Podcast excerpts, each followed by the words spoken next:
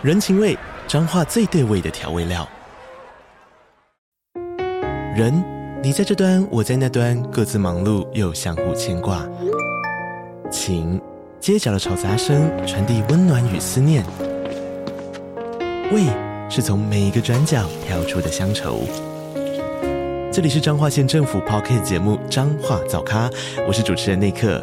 从彰化大小事各具特色到旅游攻略，透过轻松有趣的访谈，带着大家走进最在地的早咖。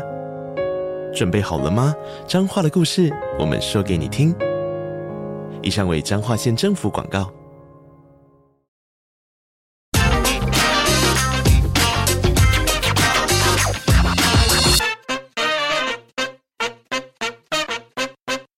大家好，欢迎收听《听经济》，我是这集的编辑室 On Air 主持人，数位制作人王玉伦。今天欢迎大家来收听我们企业家二代的接班故事。那我们这次的专题题目叫做“继承者们”。今天我们邀请的特别来宾是佑盛科技的总经理杨富涵，杨总经理。Hello，大家好，我是富涵，非常高兴今天呢来到佑盛，他在台南的这个六甲的。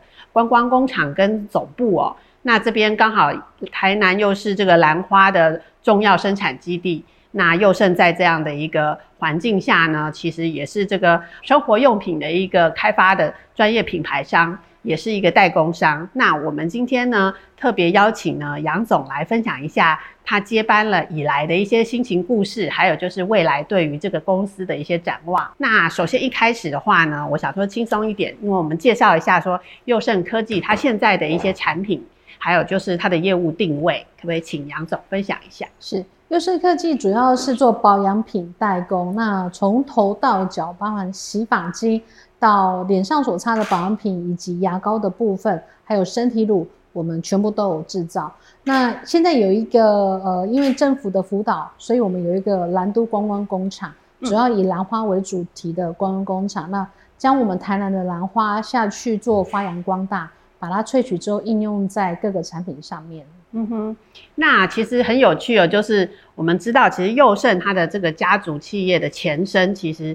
是做这个呃游艇制造，其实父母这一代其实创业可能跨了蛮多的跨度，从就是游艇制造转向这个生物科技或者是生活用品产呃的产研研发产销，那这个的跨度很大。那接下来呢，就是杨总跟弟弟有加入这个家族企业，可不可以就是分享一下说？当初怎么会有这样一个因缘际会？呃，当初会从这个游艇跨足到这个呃保养品，这中间其实有经过挺多的波折的啦。那因为坐游艇在从前台湾是游艇王国，那可是在民国七十几年的时候，这个美元跳水导致这个汇差很严重，那几乎就是坐坐一条船就是就是亏一条船。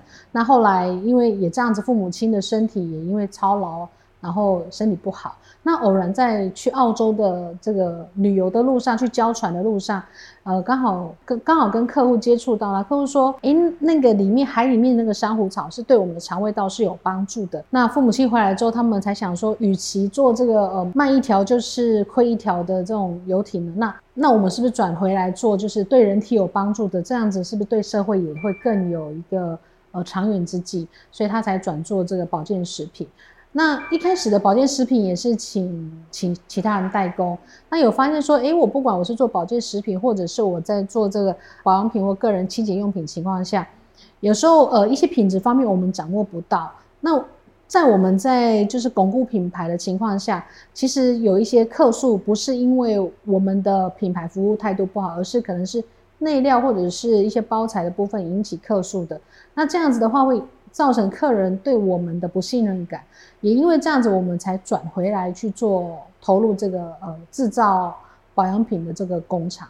那我也是在那段时间的时候，我才我我才从这个科技厂辞职，然后回家把这个呃制造的工厂的产线把它建立起来。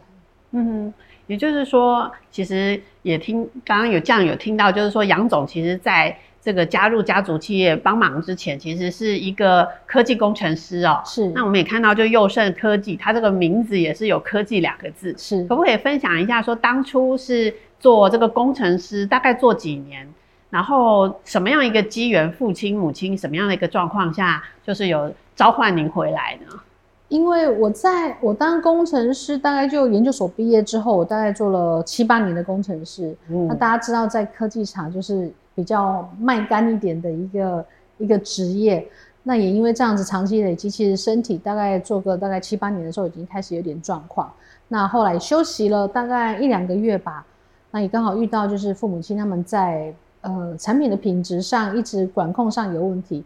那爸爸妈妈说，那还是你要不要回来，然后帮我们把工厂建立起来，让它让它是一个我们可以自己管控我们想要的品质的一个工厂这样子。嗯嗯，那所以从这个卖干人参啊，变成是就是像生活保养品的这个品牌，其实感觉上应该是就是完全也是不同的两种文化，企业文化或者说销售的对象也不一样嘛，我们都知道。工程师其实纪律呀、啊、效率呀、啊，然后超时工作。那转到这个家族企业来帮忙协助公司建立生产线这一这条路，虽然感觉有相通哦，但是适应上面有没有一些当初的想法呢？其实那时候在科技厂大概就是两三千人的公司嘛。那科技厂他们使用的一些呃文件软体啊，或者他们使用的一些跑 ERP 啦，或者是其 MES 这些系统，其实都建立的相当完整。那我也在科技厂有经历过，他们从原本自己开发的软体，然后变成是顶新的 ERP，后来变成 SAP。这段时间其实，在公司刚好都有遇到。那我有感觉到说，其实你一间公司，你与其你后面要一直去转换你的就是线上软体，倒不如你一开始你就先投资这笔金额在这里面，不会到时候说，哎，你公司要变大的时候，你有这样子的转换的这种痛啊。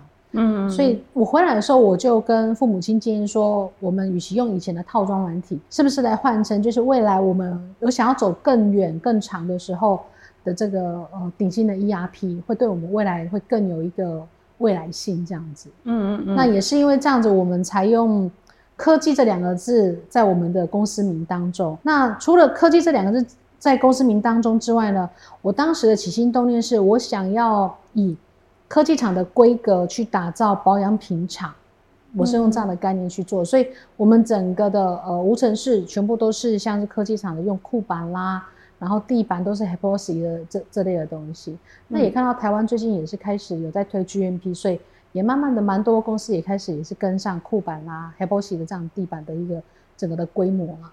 嗯。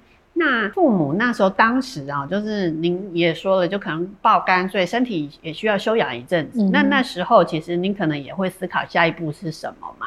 那这时候父母有没有跟您说过什么话，让你觉得很印象深刻？有一些比较笃定的下一步这样子。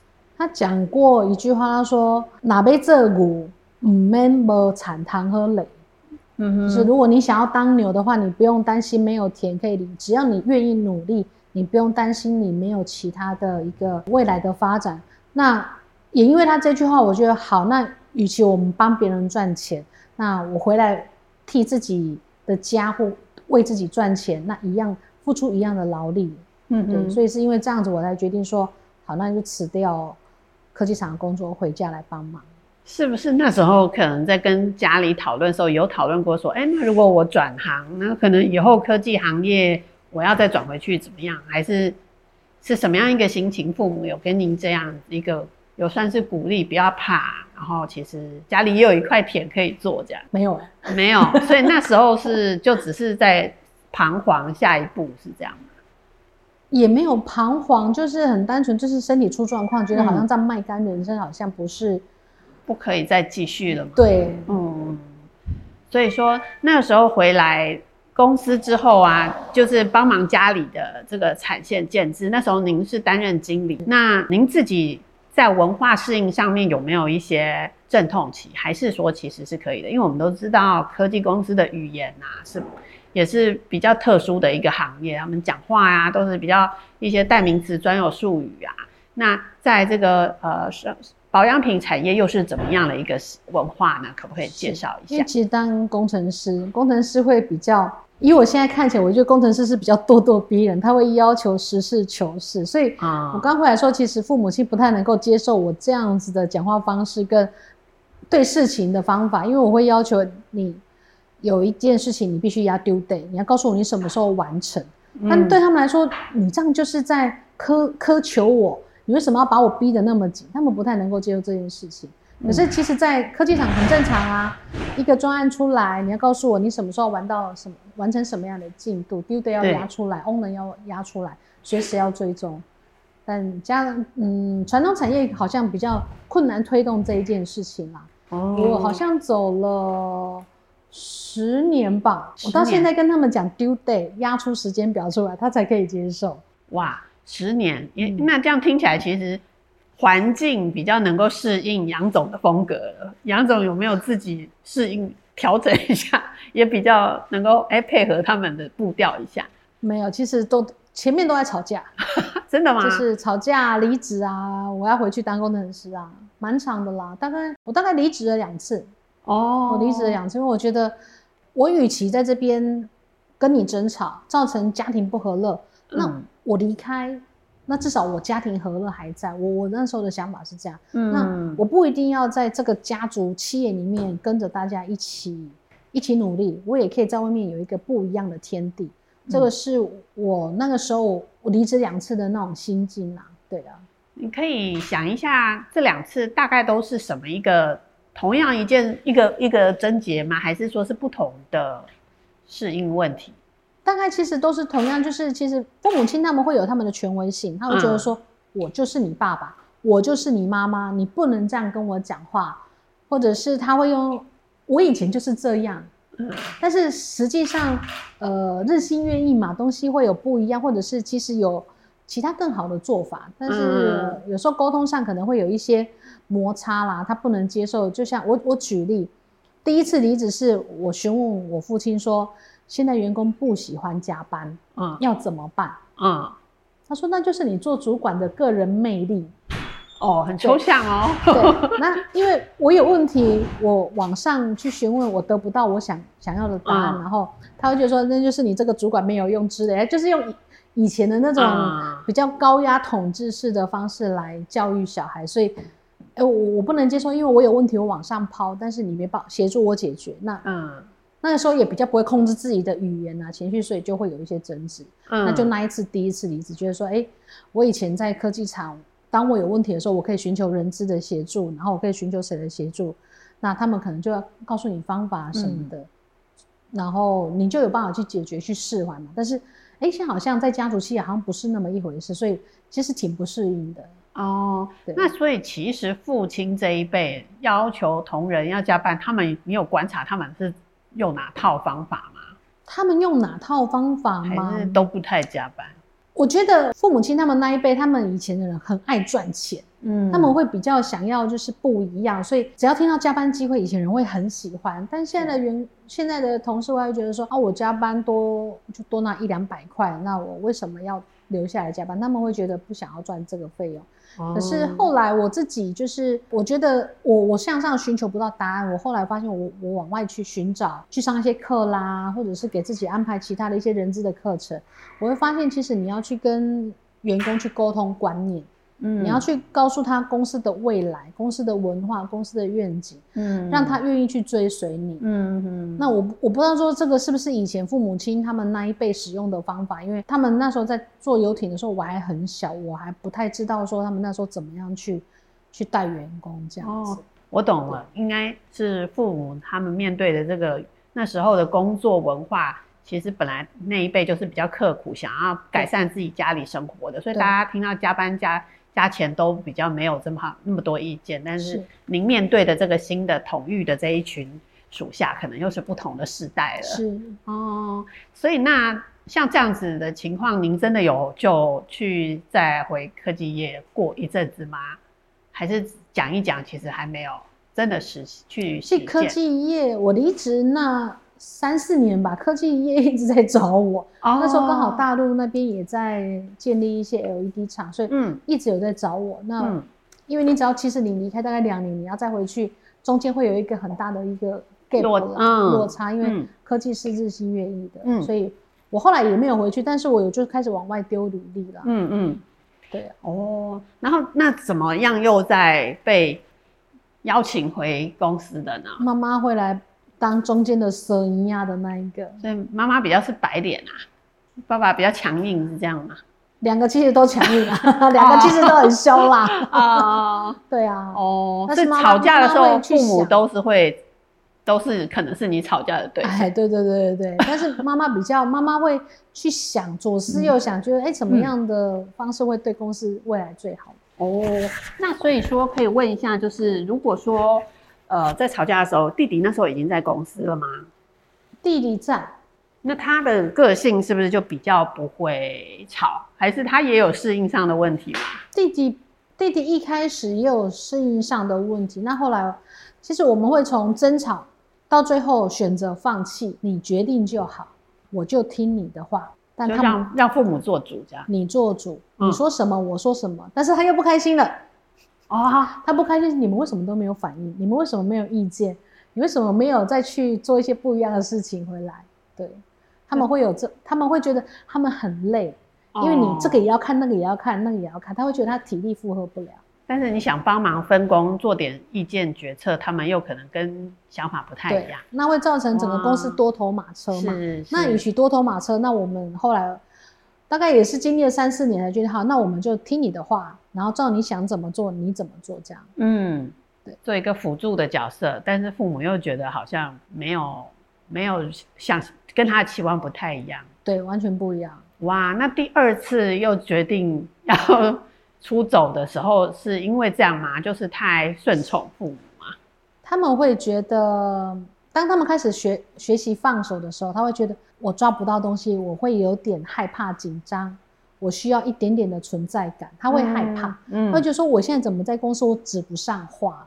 哦，哎、欸，这个真的是秘辛哎、欸，但是很多家族企业都是这样。嗯会发现他指不上话的时候，他会开始很恐慌，他会想去抓抓一些可以可以让他可以，可以管的事情，可以管的事情。那也会因为这样，就是有些很无聊的东西，他就可以拿起来拿起来跟你跟你吵啦。哦，想要参与一些啦，哦，想要参与一些，然后你会觉得就是挺无厘头的。对哇，那这时候你要怎么安抚父母的心情，或做一些沟通啊？很难呢，因为我觉得有的时候。有的时候你，你与其你与其去跟他沟通，沟通不来，我最后我选择我送他们去上课。哦，我把我们的频率调成一样，那我在讲什么你听得懂的情况下，我不用用我的角度去告诉你，我让别人告诉你，嗯、其实应该要怎么样。嗯，这样我发现这样的方式最快也最有效效率。啊，这也是 try and error 试出来的啦。啊哈哈哈，这中间其实有过很多种想法。解决的、哦、非常多，然后送他去上一样的课程嘛，一样的。嗯、我先上过，然后我觉得哎不错，我说哎妈妈你应该去上这个课，我爸爸你应该跟妈妈一起去上这个课。嗯，对，所以他们就很能够接受这样子的一个建议。是，是那弟弟那时候呃跟您的分工，您在产线啊制度的建立上，那弟弟那时候是跟您有什么样不同的？财务部分哦，财务部分，哇。你们两位的分法就跟传统典型的分法不太一样哈。通常家族企业蛮多是女生管财务，男生管工厂。我就比较大剌剌的，我就是一个就是比较大辣的。你要我看很细的东西，我要深呼吸一下。我喜欢做实验，哦、我喜欢去管制造，然后我喜欢去跟人家讲话聊天。嗯嗯嗯。对。那面对财务，他必须要很静得下心来。那弟弟是属于那种很静得下来的。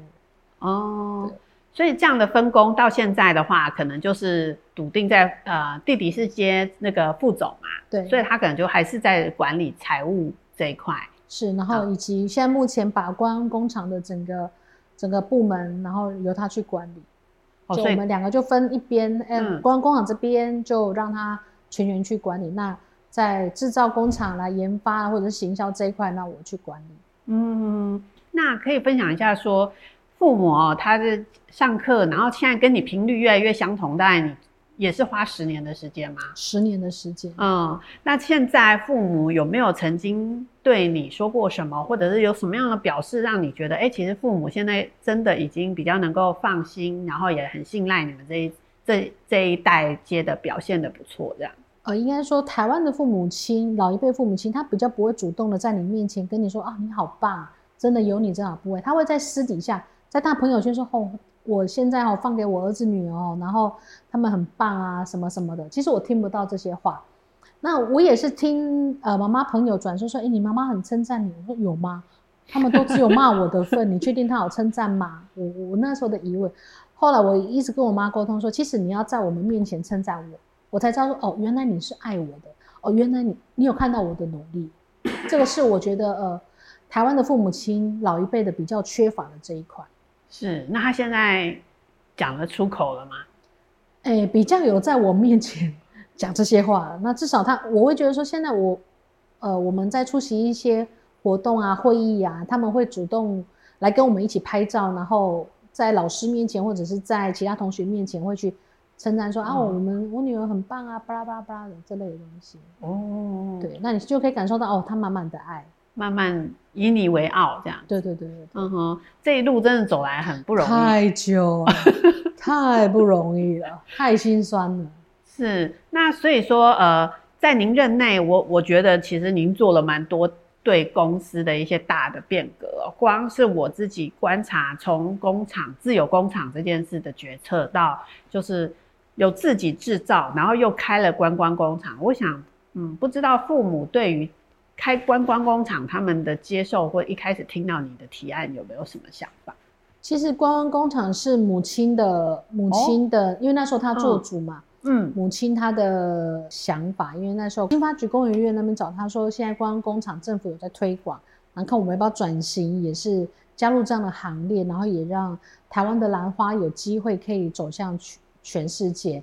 因为他知道我们有把珊瑚草这种植物，把它变成是各式各样保养品、牙膏，那他相信我们的技术有办法把兰花也产生这样子的一个一个产品系列。那也一路走来，当然其实其实观光工厂是我们吵架最多的时候。所以呃一开始是母亲就是跟决定了要做，那那是哪一年您记得吗？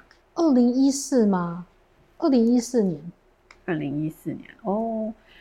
那在观光工厂这边怎么会有这么多冲突？可不可以分享一下是什么样的经过？其实想吵架什么都能吵，就包含说，哎、欸，我们使用 POS 机要用谁家的系统哦，然后我们做什么需要需要采用什么样的内容，然后要怎么做？其实我们那时候观光工厂，我们预估大概花个一千万、两千万应该就可以做出来，就意想不到的是。当你没有去把预算管控好的时候，没有把预算表做出来的时候，你没有一个计划，你想怎么做的时候，你就一直垫高你的你的就是预算。对，嗯，我一直垫高你的支出，就后来真正弄一弄，好像八千吧，哇，从两千变八千，我觉得这中间的那种呃精神耗费其实挺多，因为全全部人都投入在做观光工厂。那直到后面我才发现，天哪，我们居然没有人出去外面跑业务诶，全家人都跑进来做观光工厂，然后大家都把所有心力放在这边，钱投入在这里，可是却没有再去开源。嗯，对，那个时候我意识到很紧张，我就说好了，观光你们自己弄，我出去赶快看是怎么样，再去弄一些开源的东西进来，这样子。嗯嗯，对，所以感觉你是一个比较能够超然、更高角度在看整个公司事业的人。我就跟妈妈说，我是乌鸦，我是你们的乌鸦，他都觉得我很讨厌，为什么每次都要泼他冷水？就他正在一头热这件事的时候，你会突然说，哎、欸，我们公司其实还有很重要的事是什么？是，是哦，但其实他应该是开玩笑的吧？因为这个角色其实真的蛮重要的。就如果说那个没有这样子的一个拉住大家的的人的这个角色的话，公司可能这资源就会倾斜一边去，这样。没错哦，所以那时候其实工厂的建立，可能或者就是其他的成员来投入，你就开始把公司核心的收入这一块顾好。嗯，哦，我们开始去建立行销团队。嗯哼哼哼，从啊内，我记得是从内销，好像也走到外销这件事，您也是您在这边做了很多的心力呀、啊，可不可以分享一下说，说大概从就是九八年，然后。开始加入公司到现在为止哦，大概您在就是呃，您是在一九年的时候接总经理这个工作的哦。您大概就是九八到一九年，应该是民国九十八年加入公司，到二零一九年升任总经理，大概是因为什么样的一个情境啊？所以父母哎，他要跟您说哎，其实你可以来接这个角色了。就如同刚刚前面讲，其实我离职离职两次，那其实这两次都让我内心有一些想法跟声音啊。我我觉得说，其实我不一定要待在公司当二代，因为其实二代的光环我不是那么喜欢，因为你努力的东西不会有人看见，大家觉得嗯你就是富二代，但其实不是的。那我后来在我诶四十岁的时候，四十岁的时候，就二零一九年年初的时候，我跟我妈妈说，我说我不想要再耗费时间在这边了，因为我觉得我四十岁了，嗯，我的黄金岁月来了。那我如果再耗费下去，我就五十岁了。不好意思，我不跟你玩了。我这十年时间，我一定要把我自己。整个变成人生最高峰。我如果继续在那边跟你家族纷争的话，这不是我想要的人生。嗯嗯，我必须为我自己后下半辈子负责。那如果你想要继续掌权，那就继续掌权。那我离开，嗯，这样子。那妈妈后来想一想，她觉得对，与其我不我我要等到我眼睛闭下来之后才放手吗？那是不是可以退居幕后，变成是一个顾问，或者是变成一个咨询者的角色？然后小孩一定会跌倒。但是他跌倒的时候，不要太伤，不要伤太大。那至少他快跌倒的时候，你还知道说赶快要扶他一把，不要等到你眼睛看不到了，你过世了，你才发现说小孩跌倒，你什么事都做不了。他后来想一想，他大概过过没几个月，他就跟我说：“好，我从几月几号开始，我就放手给你，包含呃所有的财务，所有的关工厂的所有的开销，我的工厂公司所有开销，我都不会去管你，那全部交给你，由你去处理。”从那一刻开始，其实我就觉得，嗯，压力来临了。哇，那你不会很意外吗？你本来其实是要跟父母宣誓说，不如让我退出吧。结果现在变成是父母，哎，反过来跟您说，哎，其实我想清楚了，我觉得什么时间点我要退到幕后了。一开始其实觉得太棒了，终于要做主了啊。然后好像他开始。推给呃，就是八，好像是二零一九年的八月一号，嗯，他说开始由你做主。我记得好像过一个多月吧，我遇到什么样的事情，那我问他，他就回我一句话说：“我已经交办给你，这东西你要自己去解决，你不能再找我。”那时候我才发现，天哪，怎么办？我已经没有人可以靠，我上面没有人可以靠，我要靠自己。所以我就开始去上课啦，去做其他事情啊，去一直增加自己的脑袋里面的东西。二零一九年八月一号，对，同时接总经理跟董事长吗？没有，我董事长是去年去年接的，所以等于是说，父母他在一九年的时候跟你讲这句话的时候，让你真的知道以后要自己负责了，是，然后没人靠了，对，没人靠了。那等到去年就二零二二年的时候，那这个中间又过了什么样的一些状况？哎，父母连总董事长这个职位都让你当，董事长本来是。挂弟弟的名字了，哦，可能是挂弟弟的名字了。哦，那这个是为什么又做了这样的一个安排？也是为了不要多头马车。哦，对，所以这等于是说这三年又有做了一些跟弟弟分工的这个磨合。对，也是要磨合的。哦，那弟弟那一趴我们就不要讨了。OK OK，所以说其实那从这三年可不可以给我们一个结论，就是说，哎，其实二代真的接住了。一代给二代这件事其实是需要大家练习的嘛，哈，我真的要放权，我真的要掌权了，那这是一个过程。那接下来二代来自己要一定成员很多嘛，要怎么样去确认彼此的角色，这些是不是可以给一个经验谈说？那你们觉得应该怎么做是最好的呢？我觉得二代要接棒，一定要先掌握业务，嗯，你一定要先去开疆辟土。拥有战绩，那个战绩不是来自于你管理公司的战绩，而是你去外面得到多少的业务订单，增加这个公司的整个的营业额，那个才是真的战绩。我觉得想要接班，必须先有这件事情，他才有办法让我们真的很顺利，而且在公司上讲话也才有地位。嗯，这这个是我对二代的一些想法。而且其实二代你要进来接公司，我不建议说你一毕业。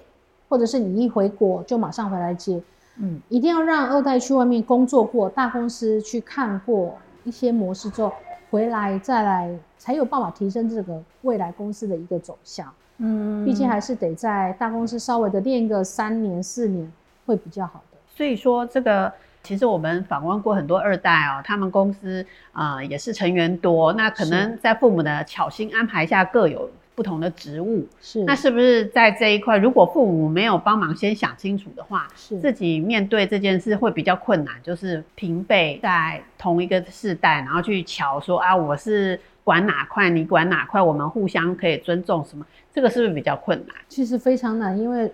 手心手背都是肉，嗯，母亲都会说这边也是肉，这边也是肉，那你觉得我要怎么样？对，所以其实当然现在还是会有一些纷争的时候，还是会回去就是请妈妈出来瞧一下，对，嗯嗯嗯，那就看好了。如果妈妈瞧完觉得应该这样做，那就那就这样做了，嗯嗯嗯，因为反正。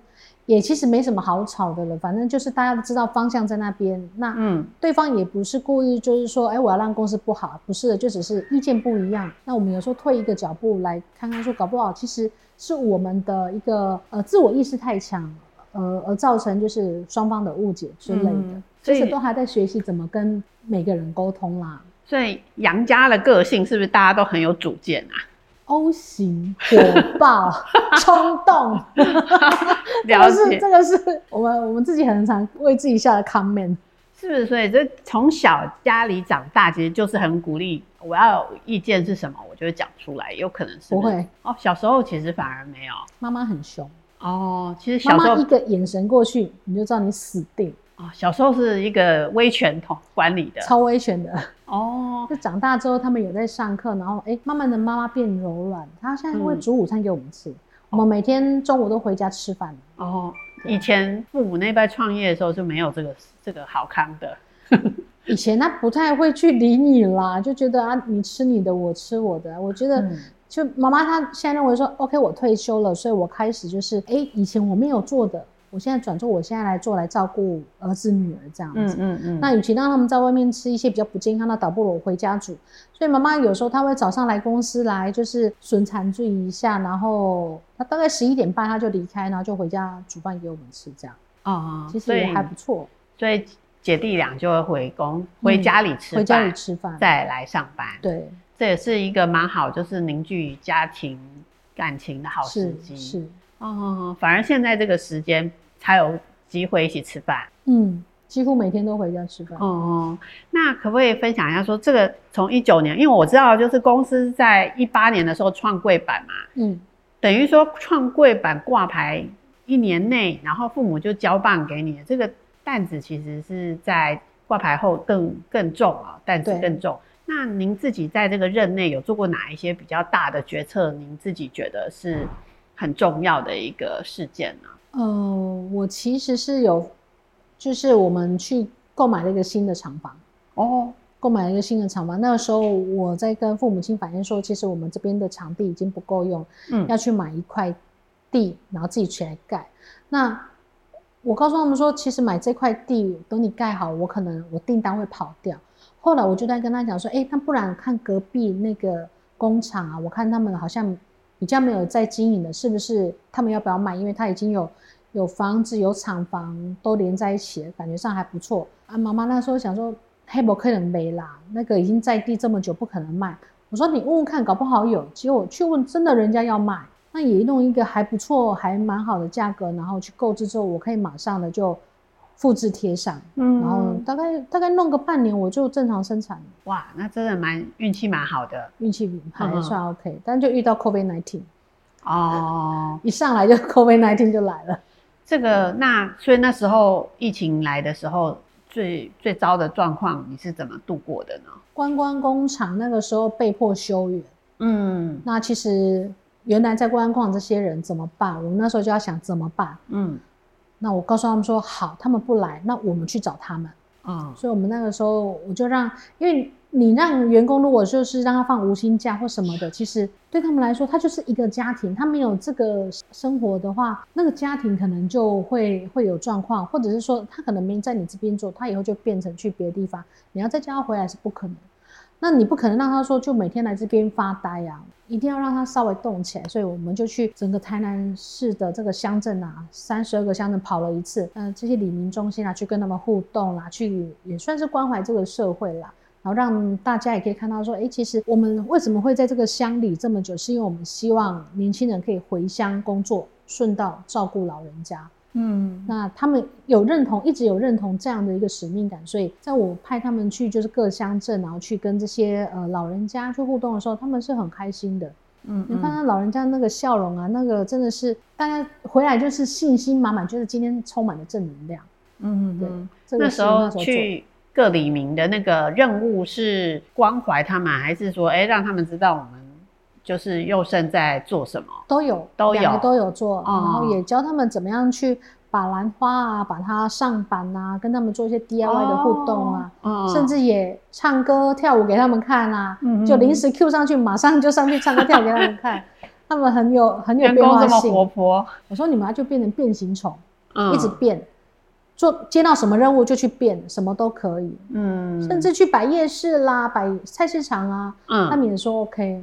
哦，那时候就是真的被迫休园。嗯嗯嗯，像这个兰花的这个植株啊，是呃我们跟在地的农那个农夫去契作，契作的，然后再拿来萃取，这样是萃取是自己工厂萃吗？自己工厂萃取。哦，哇，这个这个产业，而且我知道您这边是台湾唯一的兰花观光工厂。对。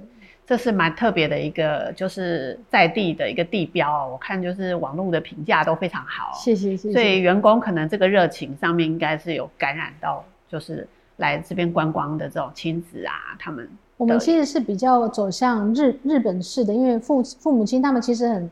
对于日本式的一个服务的品质，他们是很很喜欢的。那我也跟我的同事说，今天不管今天客人是一个或两个，你都一定要导览，一定要告诉他说我们的兰花是怎么而来。那为什么呢？我们要做这件事情。那台湾兰花到底有多好、多棒的地位？嗯嗯嗯，这是我要求要求我们的同事一定要做的做的这件事情。所以也得到蛮多消费者的反馈，说为什么我一个人来你也导览，两个人来你也导览？他们会觉得很贴心，嗯，因为去蛮多的一些像这种观光景点，其实你如果是一两个人，他就不理你啊，你就自己走。对对，我们是一两个人，我一样就是从头到尾跟你介绍一次这样子，就非常热情。大部分都是团体几人以上，然后再开始导览。对，对，对，没有，我们就是一个也导览，两个也导览。难怪看出这个为什么评价这么好的原因。谢谢谢谢，就是上万的好评，这蛮厉害的。就是以观光工厂来说。那可以分享一下，说就是一八一九年之后，这个疫情当然是一个对各企业都是个大冲击。是。那目前二二年、二三年的这个状况，经营的成绩，可不可以分享一下呢？其实，呃，就是今年的经营状况的话，我们因为在 COVID-19 那段时间，我们转做就是线上，线上居多。那其实现在我们也是把线上也没有把它落下，就是继续的。经营线上，然后我们现就是观光工厂也持续的经营。那当然，我们还是尝试着想要再伸出第三只脚出来，因为除了接代工，除了观光工厂这个品牌之外，那我们希望还有另外一个这个事业体在做。那目前已经预计年底可以完工，然后明年就可以开始有一些有一些 income 进来了。我们是做呃化妆品的一个原料，嗯，我们将维他命 C 接上一个酯类，然后它可以、嗯。用在呃美白上效果非常好，这是刚刚您说的神农氏百草找出来的一个新的这个配方吗？这当然也是跟我以前在在大学的学长，然后一起合作研究开发的一个制成啦，一个制成啦。所以算是新的产品线，比较不是以兰花的这些萃取物来开发的，是，是以就是化妆品原料下去做。哦吼，算是保养品还是化妆？保养品的保养品。哦，所以说这个等于是说长出第三只脚，可能这一块是公司未来多角化的一个方向。对。那有期许，就是因为不知道说就是佑胜在兰花的保养品市场。所以我不晓得还有其他的国家也有做吗？就这个产兰花保养品产业里面，大概呃佑圣的这个地位，市场经营地位如何呢？嗯，其实我在二零二零年的时候，我有要我有本来就是有预计说二零二零年我要去参加国际，就是呃到香港去参加国际美容展。那刚好遇到 COVID-19，我们就一直往后延。那个时候我其实是想要把就是。呃，兰都这个品牌推广到国际去，因为你看荷兰就是郁金香的代表，嗯、那我会希望说台湾的代表就是兰花，嗯，因为包含说，你看像我们的护照，现在上面其实也是有兰花这个 icon 在上面，所以我希望塑造这样的形象。那你单纯的如果单纯的做这种植株的花，其实你要行销到各国有难度。但是是不是可以让人家来，然后让他可以带一瓶兰花相关的保养品啊，去呃回国去啊？这个是我想要。我想要做的事情，那应该预计二零二四年可有机会会在亚洲，可能有一些 local 的点会有去做贩售这样子，还在努力当中。所以就是明年的时候，希望能够把这个那个叫什么销售点拓展到海外去。对，目前海外目前还没有还没有销售点，有 hand carry 过去的啦，啊、但是真的的销售点没有，目前还没有去点。那跨境电商现在有吗？跨境电商有，但是。因为保养品现在在进出口比较关税会比较重，所以有时候那个、哦、呃价格比起来就会有差异。嗯，对，了解了解。哇，那第一站可能会在哪一国呢？可能会在越南哦，可能会在越南。那其实中国大陆一直有人在找我们谈，但是呃，我比较担心那边的整个的局势变化，所以中国大陆我们目前还没有要那么快进去。哦，越南其实也有很多兰花的，对，嗯哼，所以可能在原料的取得上就，你会在地制造吗？嗯，应该说为台湾原装进口过去。先先是这样子。对，那其实新加坡也在谈，新加坡在洽谈当中，还没有那么快。在您心中的这个愿景，就是佑胜这个事业大概有没有一个期望，要达到什么里程碑？你自己是很想要达成的？其实刚刚提到的上市柜，嗯，上市柜那个是。呃，妈妈她决定要放手的时候，她唯一的一个要求就是我要上市柜，你就是让我上市柜就就好了，我只看你有没有上市柜这件事情，嗯，这是她的要求啦。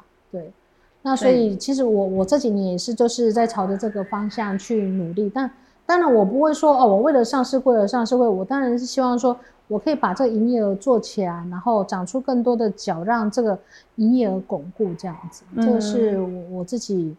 我自己对自己的一个目标啦，那当然也是希望寻找更多的人才进来，能够让公司整个不一样，蓬勃发展一些。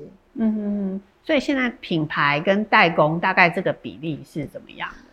早期的话，品牌大概占了八成。哦，那在疫情过后呢，我们发现真的不能把鸡蛋全部放在同一个篮子里面，所以现在其实五五坡啦。哦。那我会再长出第三只脚上来的话，可能就会那个金额会整个差蛮多的，就会变成是第三只脚的营业可能会挺高的。会最大吗？嗯，哦，为什么这么有信心？市场比较、嗯、市场市场的需求挺多的。这个是美白是不是？美白的啊、哦，美白的需求。哎，可是兰花也可以美白吧？还是兰花的特质是保湿吗？兰花主要是保湿为主。对，那这个话，呃，这个保养品的原料，这个是另外的一个制成做的，它当然也可以放在兰花里面去做一体啦。只是，呃，我这个的话，我可以卖给全世界的呃保养品工、保养品厂这样子。哦，它算是一个原料。对，它是一个原料啊、哦，所以它可以，所以它就不算品牌业务了。它不算品牌业务，所以这一块市场可能在二四年、二五年的时候，可以看到它有一些成果，甚至超越前面这个两大事业体。是。是哦，那真的是蛮厉害的。就是说，您从工程师跨跨到像是这个生技，然后化工，或者是这种新的全新的领域，然后又经听到您就是分享说，跟父母还有就是沟通上遇到一些挑战，然后甚至激烈的时候都曾经想出走。这个以愿意跟我们分享的次数来说，您这现在是冠军，你知道吗？所以说我我我相信这个富二代这个名词对您来说应该有一个不同的解读或感受吧？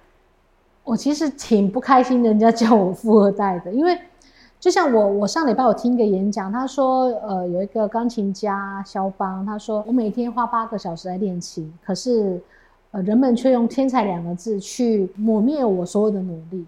那其实我们是很努力的，我我自认为自己很努力，我每天大概呃回到家大概九点十点吧。那除了在工作下班之外，我们其实晚上还有需要再去一些呃交际应酬的部分，那个是那个算是一种呃为未来的营业额去打拼的部分。所以其实我们不是哦，就是天天在家啦，然后就钱会从天上掉下来，没有啦，就是你还是要很用力的去耕耘，你才会有一口饭吃啦。所以富二代完全，嗯嗯，不在我的名词里面。我也很希望我可以当富二代，就是钱会从天上掉下，我可以在家躺着就行了，就是整天那个有。收音机当当的，对啊，如果可以当富二代，那多好啊！那那我想问的是说，那家族事业在您这一代，就是是看来，因为有一个比较完整的规划，会跨多元的这个营业之角啊，然后还有海外的布点，那有没有期望，就是说，那未来公司的传承走向什么方向呢？有什么制度吗？或者是你有什么想法？下一个呃交棒者会是家族里的成员吗？还是说是？可能走向更制度化的经营经理人，有没有一些想象？其实我现在不停的让我的弟弟以及我的弟媳，还有我的一些比较高阶的主管，让他们去上课。哦，那我觉得也不一定说一定要自己家里面的人，只要其实同事，然后你有你有这样子的一个想要的心，那我送你去上课，你你愿意承担这样的责任，我我不排除交给员工，或者是甚至高阶经理人。那都是可以，只要你跟我们的概念有相近，然后我看得到你可以把这个公司整个给做好，我们是乐见其成的。嗯、但是其实我接班的那一天，我就开始在找我的下一棒了。哦，对，所以真的是，我觉得你身体里有这个工程师的 DNA，但是您现在的外表已经完全是就是这个保养品、化妆品的这个 style 了。谢谢，谢谢你的。我只是觉得说，哎、欸，那您其实。虽然这个冲突是一种激烈的融合的一种模式啦，但你这个化学反应做得非常好，感谢称赞。今天很谢谢来宾来节目分享他的接班故事，希望对听众们都能够有一些帮助。如果大家对更多的故事内容有兴趣的话，欢迎到我们的经济日报官方网站来收看我们的继承者们二代接班故事哦。我们现在有非常多的数位订阅内容，也欢迎大家能够上网来订阅哦。那今天非常就是谢谢杨总来分享啊，那我觉得就是可以体会到，其实富二代真的不是天上掉下钱这么简单一回事。真的。那希望说下一次有机会就可以再请您分享啊海外的一些经验，好啊，这个我想应该也是非常宝贵的。好啊。嗯，今天谢谢您，拜拜。拜拜。